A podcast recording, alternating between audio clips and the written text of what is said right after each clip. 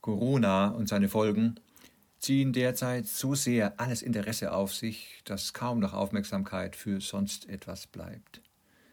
Dabei schaffen die außergewöhnlichen Maßnahmen, mit denen dem Virus begegnet wird, nicht nur eine ebenso außergewöhnliche Situation, sondern auch eine Situation, in der sich manches Gewöhnliche in sehr viel klarerem Licht zeigt als sonst.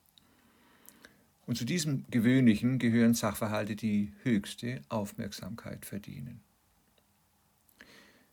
Was zum Beispiel unsere Wirtschaft ausmacht und wie sie grundsätzlich funktioniert, daran ändert sich zwar nichts durch Corona, aber die Maßnahmen, die gegen die Pandemie ergriffen werden, sie zeitigen in dieser Wirtschaft Wirkungen, die einiges an ihr besonders deutlich hervortreten lassen. Das betrifft zum Beispiel das wirtschaftliche Wachstum. Von diesem Wachstum weiß einerseits jeder, dass es nur schädlich und bedrohlich sein kann. Andererseits besteht allgemein die feste Meinung, dieses Wachstum müsste eigentlich nicht sein. Vielmehr könnte unsere Wirtschaft, wenn wir nur wollten, ebenso gut auch ohne Wachstum laufen.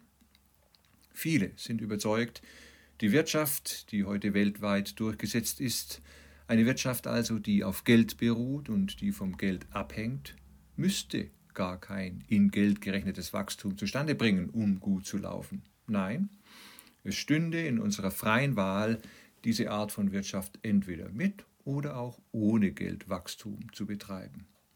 Der Zwang, aus Geld mehr Geld zu machen, wäre bloß ausgedacht, ein schädlicher Wahn.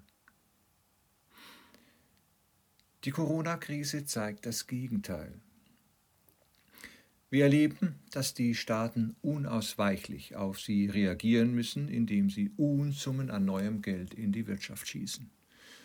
Um diese Wirtschaft am Laufen zu halten, braucht es also offenbar ständig zusätzliche Summen, auch bei einem gewöhnlichen Gang der Dinge.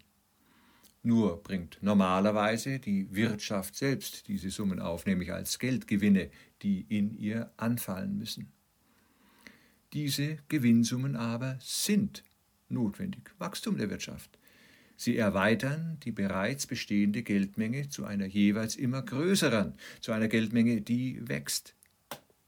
Und dass sie dies tun müssen, erweist sich derzeit in der Corona-Krise. Durch die verhängten Maßnahmen bleiben Gewinne aus, auf die aber wirtschaftlich keinesfalls zu verzichten ist.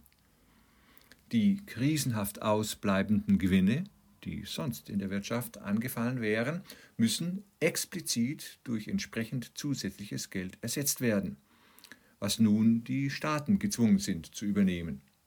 Das heißt, in den Unsummen an neuem Geld beziffert sich heute so offen sichtbar wie nur möglich das Geldwachstum, auf das die bestehende Wirtschaft, eine Wirtschaft mit Geld, notwendig angewiesen ist. Und das, wie wir alle wissen, verderblicherweise.